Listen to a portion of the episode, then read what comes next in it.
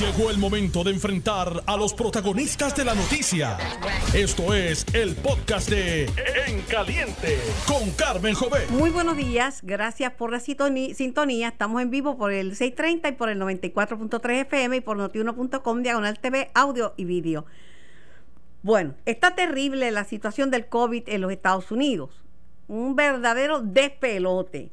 El doctor Fauci que es la principal autoridad en salud pública en, Estados Unidos, dice que, que podría haber hasta 100 mil 100 mil contagios por día. Póngale que esa sea una cifra exagerada, póngale que sea la mitad. Ya hay sitios que hay 45 mil y 50. Le han caído encima a los políticos diciendo que es un embustero, que ellos que le quieren a Trump. Eh, terrible. Eh, eso tiene, además que no usan mascarillas. Hay algunos que dicen, no, yo no uso mascarilla. Y usted lo ve con los turistas que andan en Puerto Rico sin mascarilla, porque en sus estados eso no, para muchos gobernadores no es importante. Aquí también este, he visto políticos, empezando por la gobernadora, que constantemente violan el distanciamiento social.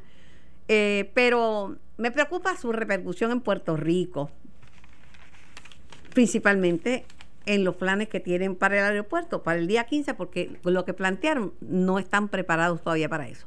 Tengo al doctor eh, Javier Morales, que yo le digo el infectólogo social, porque lo ve todo dentro del marco, no únicamente de un hospital, sino de, de, de la sociedad. Buenos días, doctor. Buenos días, Carmen, ¿cómo estás? Preocupada. Mm, me imagino. Preocupada, doctor. Seriamente preocupada. Estados Unidos reabrió y pensaba que tenía esto bajo control. Y entonces, ahora el miedo que tienen es el 4 de julio. Porque con, con los barbecues y las fiestas y ah, se, mueren familias completas, doctor. Sí, eso, eso es correcto, Carmen. Esto es crónica, como decía un gran escritor, crónica de una muerte anunciada. Este, doctor Fauci anticipó que iba a haber un segundo pico eh, ese pico tal vez no vamos a tener un segundo pico, es el segundo de varios picos porque en octubre se espera otro y si esto es así, pinta ahora en verano. No quiero imaginarme lo que va a ser octubre. Eh, Fauci pronosticó que esta reactivación del virus podría ser mucho peor que y el desastre económico va a ser mucho mayor en este segundo pico porque está ya cuando tú cierras por segunda vez, como que la gente empieza a perder esperanza, el desempleo, va a haber otra serie de problemas sociales, en mi impresión. En cuanto a la salud, sí, Carmen, este, esta, esta cuestión donde el jefe máximo de un país se convierte en el macho man este, y no usa una mascarilla y dice que no hay que usarla y la gente se sigue muriendo y contaminando, yo creo que eso es algo que no logro entender qué pasa por la mente del líder máximo de los Estados Unidos. Y lo que pasa es que se envalentona la gente y esta gente de supremacistas blancos que cogen una escopeta, llegan a una tienda de comida rápida y van con la escopeta y dicen yo no uso mascarilla, que aquí nos entramos a tiro. Y eso ha ocurrido en los Estados Unidos. Y aquí, aunque no tengan la escopeta a ninguna gente, se le van algunas personas detrás a turistas pidiéndole por favor que se ponga la mascarilla y no le hacen ningún caso. Es más, le dicen, me estás perturbando el orden. Sí, no, este, porque fíjate, es que se está, ellos están partiendo una premisa que ellos tienen derecho a hacer con su cuerpo lo que les da la gana, pero eh, yo entiendo que ellos no tienen derecho a lastimar a otra persona, porque si tienes el virus y tú te mueres y tú lo decidiste, es tu decisión, pero tú me estás contaminando a personas que a lo mejor no querían contaminarse. Así que, habiendo dicho eso, ese problema es bien serio en Puerto Rico. El turista, fíjate, no el turista solamente, es el viajero. Sí, porque, es el que viene de un sitio donde eso no es importante, que viene aquí con la... Hay una señora, le preguntaron, doctor Morales, mire, ¿por qué usted no, no se hace la prisa? Porque no me da la gana. Es una magnífica contestación, mm. magnífica contestación. Ahí tú tienes eh, yo sé que siempre va a haber personas que no lo van a hacer, pero si tú educas, si tú tienes el líder máximo, este, si tienes el líder máximo, eh, básicamente eh, llevando la voz cantante, eh, la voz cantante, pues yo no, yo creo que serían mucho menos las personas que no estarían siguiendo esto. Definitivamente, pues. Y ya, Ahora, ¿cómo tú eh, perdóneme, esto es Estados Unidos. En Brasil se mueren por montones todos los días porque Bolsonaro tiene la misma teoría de Trump. No, es, es, penoso. Sí, es un individuo de. Él dice que esto es mucho más chiquito que la influenza, este, el, virus. Yo no sé qué tendrá que ver el tamaño con la agresividad de una enfermedad. Pero sí, Carmen, un problema. Y los turistas en el aeropuerto sigue siendo un problema. ¿Por qué? Porque aquí entran miles de personas diarias y ni Puerto Rico ni sueña con tener la capacidad para hacer todas esas pruebas. El Departamento de Salud, todo el mundo lo sabe, no lo esconde. El mismo Lorenzo González me dijo a mí cuando, cuando la gobernadora dijo, no, voy a hacer 15 mil pruebas en el aeropuerto, a todo el mundo, el que sea. Digo, yo no tengo esas pruebas. Y entonces Reyes de la Guardia Nacional dice, yo no tengo la capacidad de hacer 15 mil pruebas.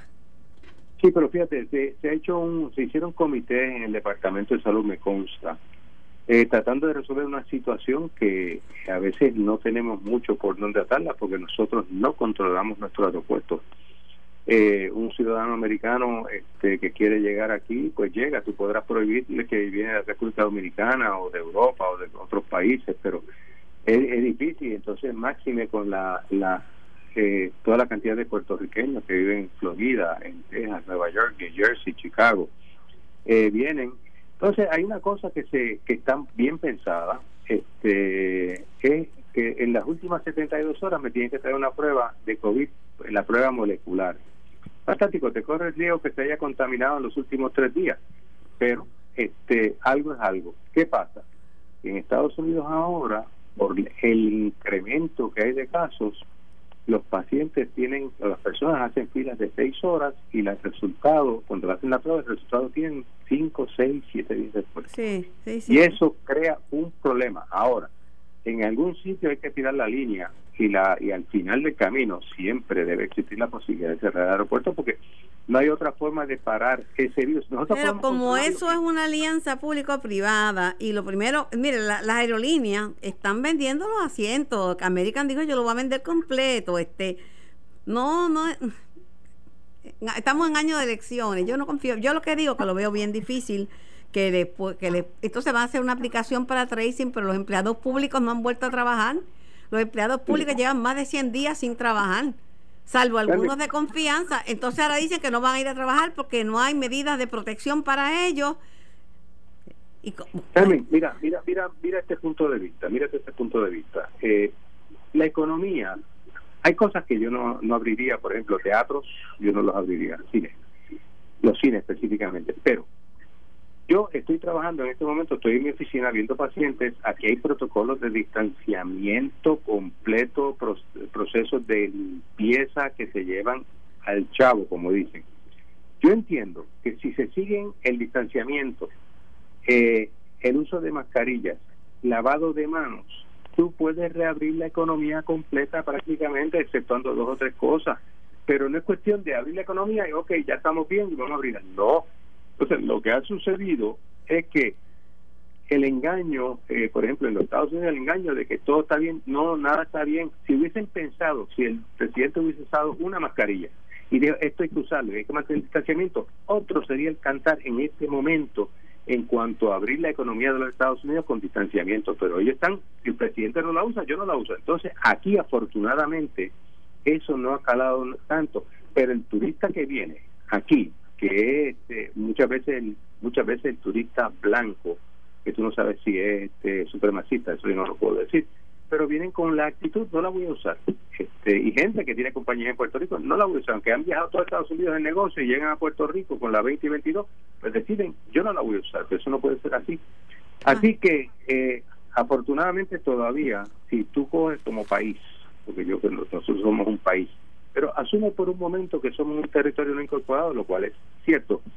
Estamos número uno en esa eh, en ese país de los Estados Unidos en cuanto a baja tasa de COVID y eso nos gustaría y debemos eh, enfocarnos en mantenerlo de esta forma.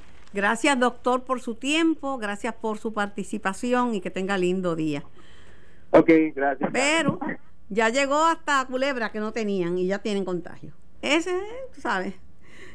Está algo pipío el tema del turismo. Bueno, tengo al licenciado John Mott, experto en, la ley promesa, abogado y a la misma vez eh, columnista, eh, analista de lo que pasa en, en, este, en este país, principalmente sobre ese tema. Buenos días, John. Buenos días. Bueno, renuncia Carrión tercero, bastante decepcionado con los políticos de Puerto Rico y, con Washington. Renuncia Carlos García, hay un tercer miembro, se rumora que podría ser Ana Mato Santo, que también se va. Eh, y la impresión es que podría, que esté en manos de Trump. O sea, tú sabes quién es Donald Trump, ese no te lo tengo que presentar, tú lo conoces. Está en manos de Trump, nombrar la Junta, sé que si estos no le gustaba a la gente, lo que vengan, yo no sé. Dame tu lectura. Bueno, primero que todo, uno nunca sabe con Trump porque como él es tan impredecible, tú no sabes si nombra a todo el mundo de nuevo, en cuyo caso tiene por la ley promesa que seguir como se nombró anteriormente, lo cual crea ciertos problemas, porque anteriormente lo se nombró bajo el Speaker Ryan, y ya el Speaker Ryan no está ahí, sino que está Nancy Pelosi, eh, y tú sabes que ellos se llevan muy bien. Este, así que uno nunca sabe. Yo creo que Trump va a nombrar a quien le dé la gana. No tiene que seguir promesas en términos de las recomendaciones, etcétera, porque la sección 101E 2E e establece que el presidente puede no seguir promesas, pero tiene que mandar entonces los nombramientos al Senado. Entonces, la forma podrían ser, podrían ser, esto es especulación y tú me, me aclaras, podrían ser más austeros y más conservadores. Claro, probablemente lo sean, porque la Junta eh, fue muy, ha sido muy leniente con el gobierno de Puerto Rico, le ha permitido, por ejemplo, pagar la, las pensiones en full, que son alrededor no asegurados, y lo ha permitido, entendible, en términos de que otra cosa iban a hacer los pobres retirados, ¿verdad? este y ha permitido muchas cosas que los políticos se quejan de que no, que sí, esto y lo otro, pero los políticos están usando la Junta hace tiempo como el scapegoat, el, eh, el culpable de todo lo que ellos no pueden hacer. Tuviste al secretario de Hacienda, que es una persona muy seria, muy profesional, decir, mira, aquí nos estamos invirtiendo en los empleados. Y es cierto, o sea, cuando tú tienes las personas envueltas en la, eh, los eh, estados financieros auditados, solamente hay un CPA hay, un problema, pero serio. No, tú ves, mira si la Junta fue permisiva. Los empleados públicos están en su casa y van más de 100 días y están con temor a volver a trabajar porque no quieren exponerse y poderse contagiar. Pero ah, sí, están en la casa acumulando vacaciones y cobrando full, John. entonces no me vengas a decir que estos empleados públicos no están en la calle como muchas personas. Mira, tenemos un problema. Sí, se pueden eh, contagiar. Eso no neguemos eso. Pero por otro lado. Pero yo también, que este, soy alto riesgo y he tenido que trabajar todos los días de la pandemia y soy bien alto riesgo. Yo también este, soy alto riesgo. Porque yo, soy, yo tengo más de 60 años y soy diabético. Y soy alto riesgo también. Eh, mi esposa es una asmática, pero heavy duty. Y tengo una hija que es asmática. Por lo tanto, pues que tiene que correr, correr lo más riesgo soy yo. Porque es lógico. este Y eso es la vida. La vida es riesgo. Y entonces, si tú pretendes que te sigan pagando, no, con el cuento de, no, yo tengo miedo de regresar a trabajar. Pues, life is the way it is, not the way we want it Yo no sé, este, repercusiones para Puerto Rico de los cambios en las juntas, en la Junta de Supervisión Fiscal. No se sabe, todavía, hasta que no se nombre las personas. Este, puede haber 20 mil cosas, pero vamos a... Bueno, pero por ejemplo, por ejemplo, te voy a poner una, tú me das tu lectura una repercusión. La posición de la señora Natalie Yaresco, ¿está segura o correría peligro? Bueno, yo no sé si está segura o no, porque este el problema que ella tiene, no es problema, la realidad es que tú puedes tener, eh, ella la pueden despedir mañana porque ella sirve a, al, placer, entre comillas, de la Junta. Y la Junta puede, los mismos miembros pueden despedir la mañana. Yo no lo creo, yo creo que está haciendo buen trabajo, así que va a ser, mm, va a ser, este, como te diga, una, una, eh, se quedarán en la posición. Pero nunca sabe. Carrión dice que está molesto eh, con los políticos de aquí y con los de Washington. Este se despide, no lo están llorando, ¿ves? no lo están llorando. Este Juan Dalmau le dijo gracias por nada. ¿Cómo tú analizas el, el desempeño de Carrión?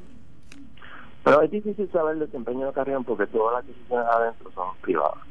No, se, no se sabe exactamente las posiciones de él. Pero tenemos que recordar que bajo la eh, Junta le permitió a Puerto Rico pagar las pensiones, 2.5 billones de, dólares anuales se están pagando en pensiones del, de la cuenta de los impuestos. ¿Por qué? Porque todos los partidos, podemos echar la culpa al Partido Popular solamente, todos los partidos prometieron villas y castillos en el retiro, pero no ponen los chavos suficientes para que el retiro funcione y se acaban los chavos de retiro. Todo es, todo es de boca. Exacto. La gente no entiende, ni los políticos ni el votante entiende que el dinero tiene que salir de alguna parte para que yo pueda dártelo.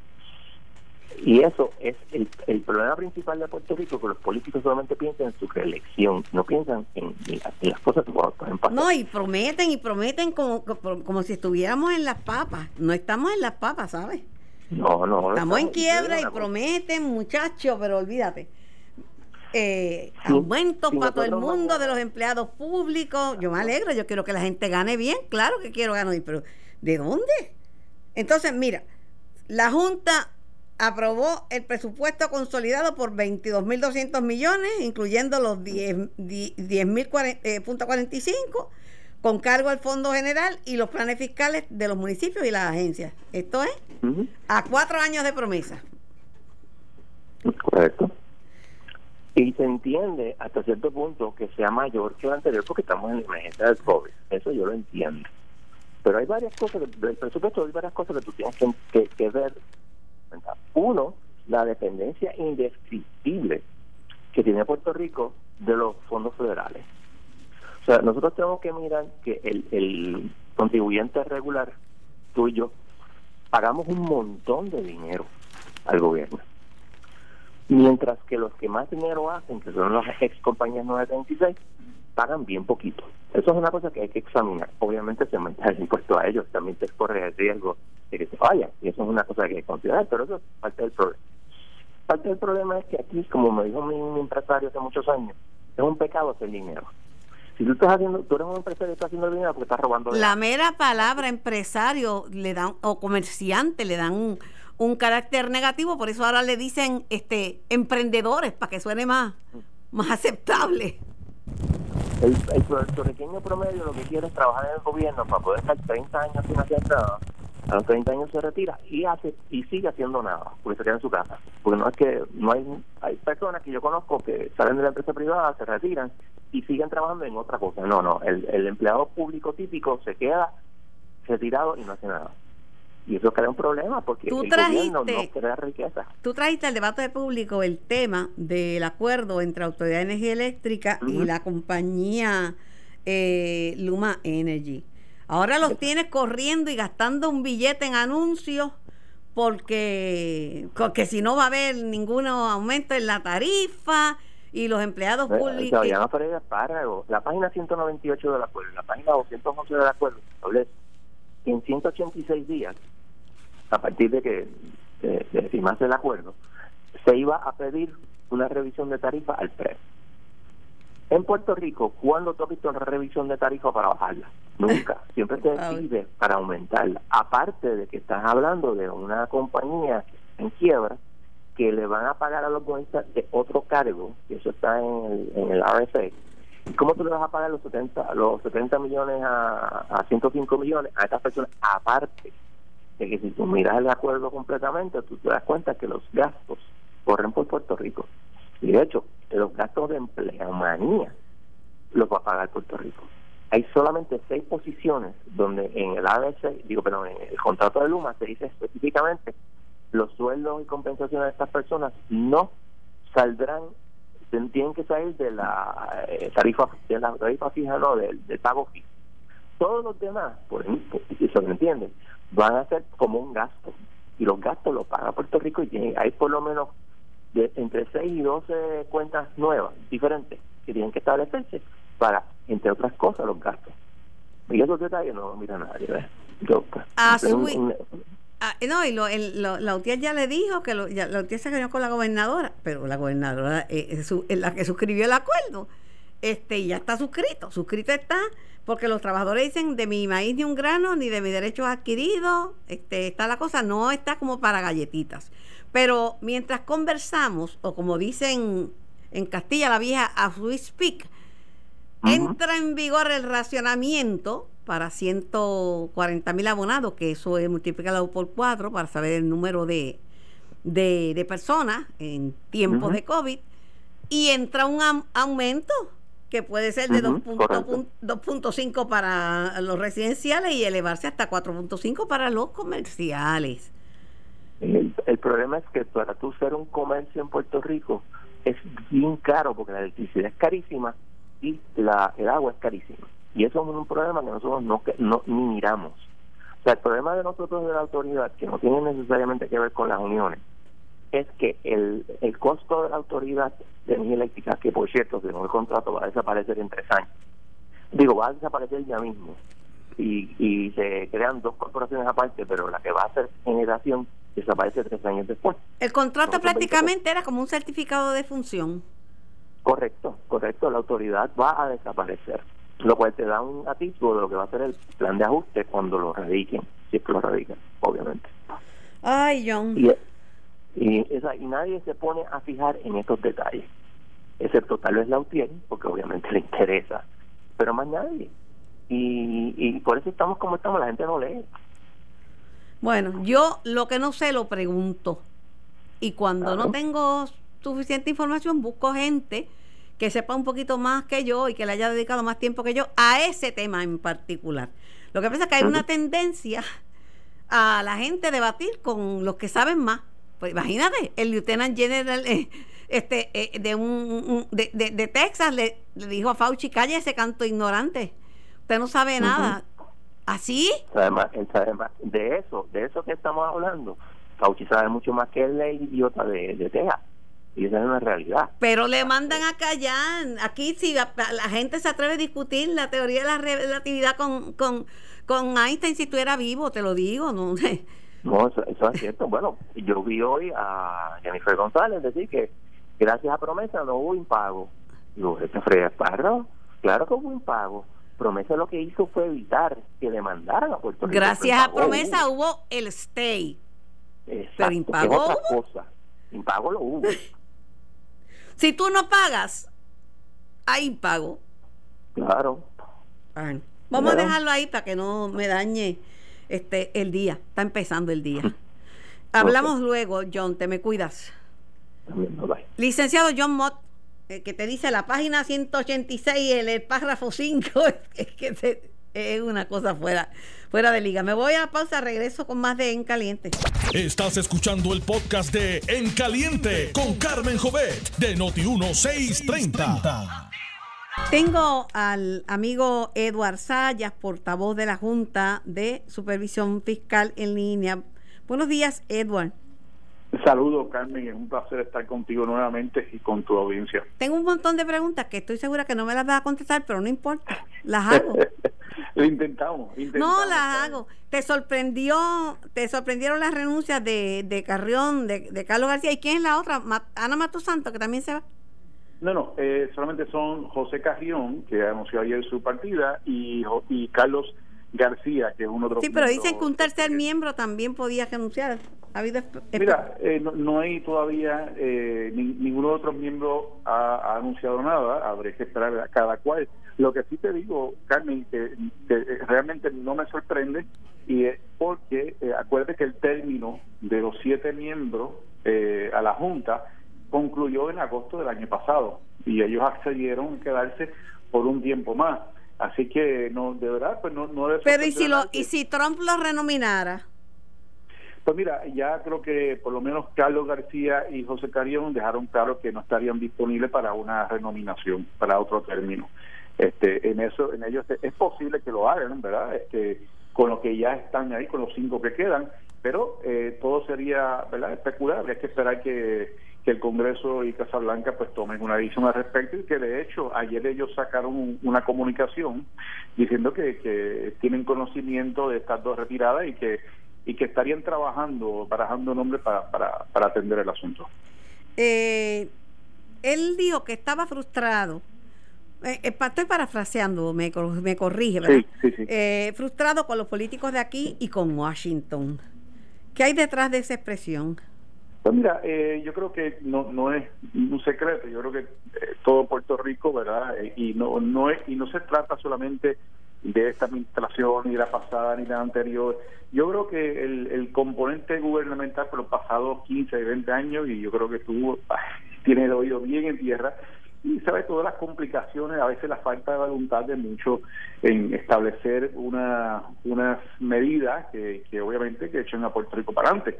Tú sabes que la economía de Puerto Rico no se vino abajo ahora, lleva ya varios años en, en una, ¿verdad? una recesión y hasta depresión. Eh, por, por varios asuntos, pero pues eh, en esos casos pues hace falta este pues mira que el gobierno pues se pues, ajuste y tome medidas, eh, reformas que, encaminen a Puerto Rico a, salir de esta quiebra. Así que yo creo que en ese sentido pues ahí él muestra pues, pues su, su, su frustración en ese sentido. Este, pero igualmente si te fijas él, él comentó que siempre hay acierto y, y desacierto, pues uno de ellos sería ese, ¿no? Eh, la falta a veces de voluntad de algunos políticos en establecer eh, medidas que, mejoren a Puerto Rico. A tu juicio, ¿cuál es la aportación, cuál ha sido la aportación de la gestión de, Carrión en, en la Junta? Mira, eh, yo diría que de toda la Junta, porque no no todo ocurre solamente por... Sí, pero la de él como presidente, él como presidente que ha logrado, porque él ha estado bajo fuego, pues prácticamente él... Todos cogen candela, pero él sobre todas las cosas. Bueno, eh, acuérdate que eh, em, sin eh, restarle mérito a todos los demás, porque todos son están han echado de resto aquí, pero obviamente tanto José Carrión como Carlos García pues son puertorriqueños y conocen cuál es la dinámica, cómo, cómo se maneja la cosa en Puerto Rico. Y José Carrión, siendo residente, pues obviamente tiene una carga bastante dura y, ustedes lo saben.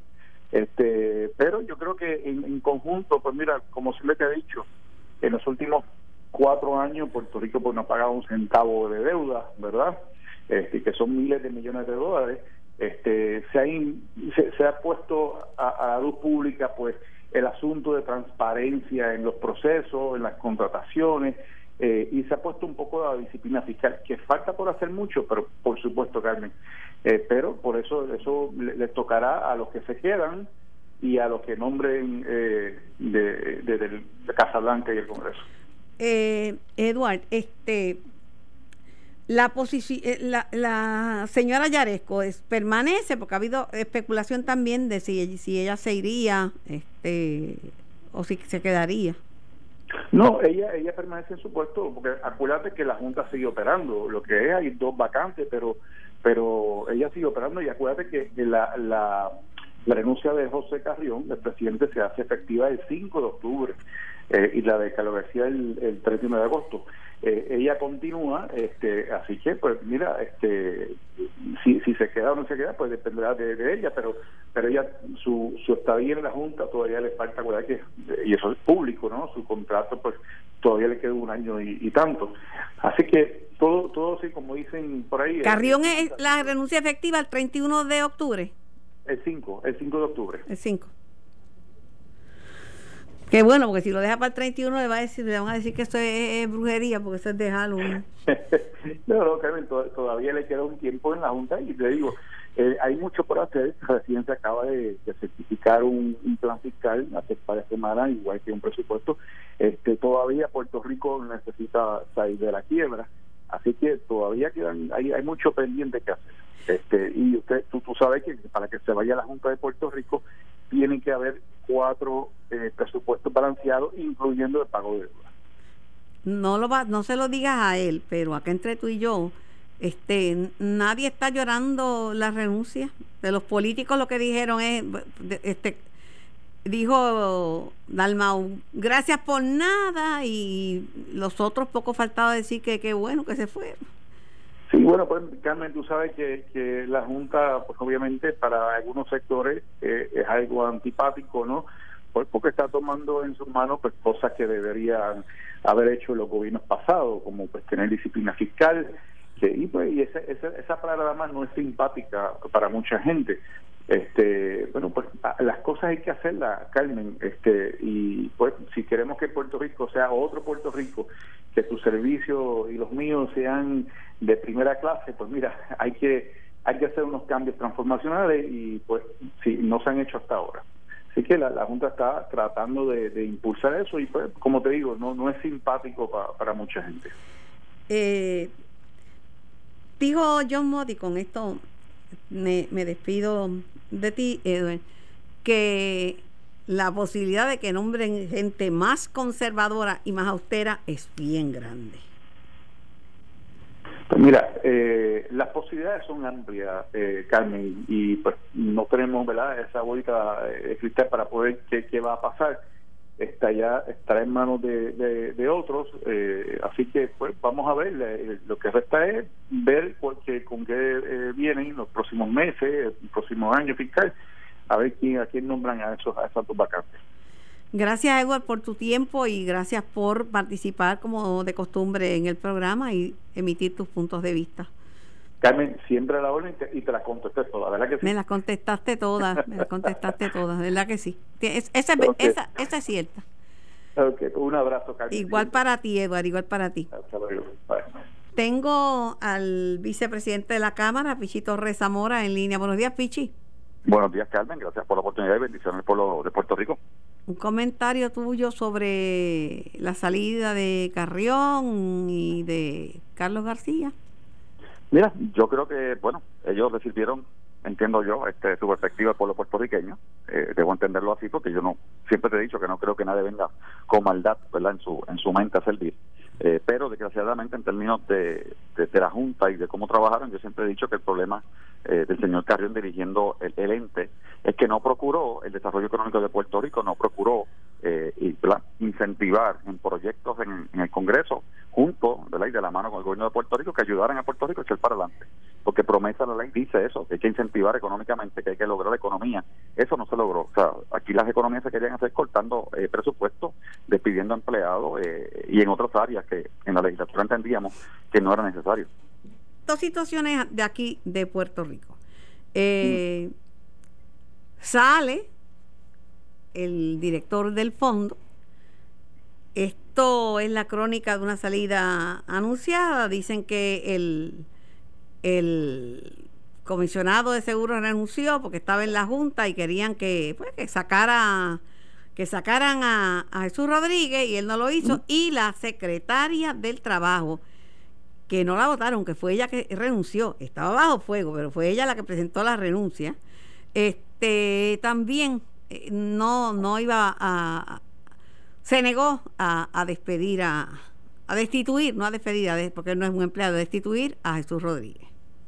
Mira, en el caso de Jesús Rodríguez y del fondo, primero estableciéndolo claro como siempre hablo, o sea, Jesús es mi amigo personal. Eh, yo, conozco a Jesús hace, desde que llegué al, servicio público en el 2007 eh, y lo conozco personalmente. Y Jesús Rodríguez como administrador del fondo, o sea, tú puedes hablar con las uniones, tú puedes hablar con los empleados, todo el mundo está hablando y habla muy bien de Jesús como administrador del fondo, de las cosas que se lograron, de las cosas que se hicieron, siempre en consenso, siempre escuchando a todas las organizaciones. De hecho, la, las uniones dentro de la que representan a los empleados, que son bien fuertes, este, han hablado muy bien de su administración y de cómo trabajo. Eh, desgraciadamente, alguien entendió que porque, y lo, digo así claramente, que porque Jesús había dicho en un momento dado que podría estar respaldando o respalda la candidatura de Pedro Pierluisi, pues tenía que salir eh, o tenía que irse o pues otras insinuaciones. Y yo realmente lo digo o sea no entiendo por qué Jesús eh, sale. Eh, sé que la presión en estos meses porque estaba y he estado hablando con él por, por todos estos meses ha sido fuerte. Él continúa haciendo sus labores continúa haciendo su trabajo. Y es una pena eh, que un buen puertorriqueño que estaba sirviendo muy bien a una administración pero no, no tuvieron que votarlo porque él renunció bueno, él renunció porque, Carmen, evidentemente, o sea, cuando te dicen que te van a formular cargos, cuando te llamaron un día, porque así fue, y te dijeron que pusiera la renuncia, eh, y él dijo, pero espérate, es que no es así, porque es que legalmente lo que dice la ley orgánica es que me tienen que formular cargos. eh, cuando te presionan para que te vayas y llega una carta y te ponen un administrador o un subadministrador ilegalmente, eh, porque la Junta se reunió y muy personalmente, te lo digo como abogado evaluando la ley, la ley no dice que la Junta del Fondo puede poner un, interino, dice que removerá al que está eh, en funciones por justa causa, y eso no había ocurrido y pusieron un interino, pues tú ves claramente lo, lo que está pasando y llega un momento que como ser humano eh, claro que te cansas, claro que la presión, y decides seguir con tu vida porque Jesús es un buen servidor público y seguirá siendo servidor público. Ese pasa, lo se va o lo, o lo van, pero una a la que le formularon cargos y la refirieron a la, al FEI y pasó la salsa del Guayacán y rompió el silencio en este programa es la ex secretaria del Departamento de la Familia, Glorimar Andújar, quien ha sido exonerada por la oficina del panel de fiscal independiente y sale por la puerta ancha. Bueno, y en ese en el caso de Glorimar, en la Cámara dijimos claramente cuando surgió su, su despido y las insinuaciones que ella en todo momento hizo lo correcto. Ella lo que estaba haciendo en su momento era simplemente al recibir su oficina legal unas eh, declaraciones de empleados y compañeros, directores regionales y otros empleados de eh, la aparente entrega o mala entrega de unos suministros al pueblo puertorriqueño durante el terremoto. Ella comenzó una investigación y como la investigación era contra una persona que dirigía obviamente una dependencia que está adscrita al Departamento de Familia, le, pidió a la persona, obviamente la removió de su puesto, no de salario, en lo que se investigaba. Eso cayó mal. Eso había, alguien entendió que era mal. Y eso es lo que hizo, o sea, no hizo nada ilegal, estoy lo dijo, no hizo nada ilegal, no hay nada ilegal. Y de hecho, y el informe que salió eventualmente del propio Departamento de la Familia, eh, que se discutió con la Cámara de Representantes, dice claramente que Glorimar trabajó, la licenciada trabajó claramente, correctamente, y determinó eh, dónde se habían habido las fallas y eventualmente la persona tuvo que salir de su puesto. En la, la otra persona. En la Fortaleza no quieren saber de ustedes, de, los representantes y ni de la Cámara, porque ustedes les radicaron cargos, según ellos, a personas íntegras, eh, que solo querían servirle al país y porque ustedes refirieron nada más y nada menos que al secretario de Estado, Elmer Román, de además del secretario de Estado, a, a la secretaria de Justicia, Denis Longo, y además de eso, a Osmar Chávez. Mira, Carmen, eso ha sido obviamente tema de controversia esta semana. Yo lo que te puedo decir en términos de, la investigación que se hizo en salud, eh, que han tratado de darle otro giro. Mira, la investigación de salud, Carmen, básicamente hay dos agencias que están investigando. O sea, lo que se refirió, se refirió al FEI, se refirió a justicia, que está investigando, eh, obviamente, todas las transacciones. Eso lo sabemos, la propia gobernadora Wanda Vázquez lo dijo. Se refirió al FBI porque la información que tenemos y lo que salió en cámara en la, la, pista es que aparentemente el FBI sí está investigando y se había reunido ya con personas que se sentaron a declarar y que se, básicamente dijeron que no iban a declarar eh, sobre la quinta enmienda de no incriminarse, o sea, adujeron a su derecho de tener autointimidación. Así que, con eso dicho que hicimos, referimos la información que tenemos de las personas a las agencias que están ahora mismo investigando.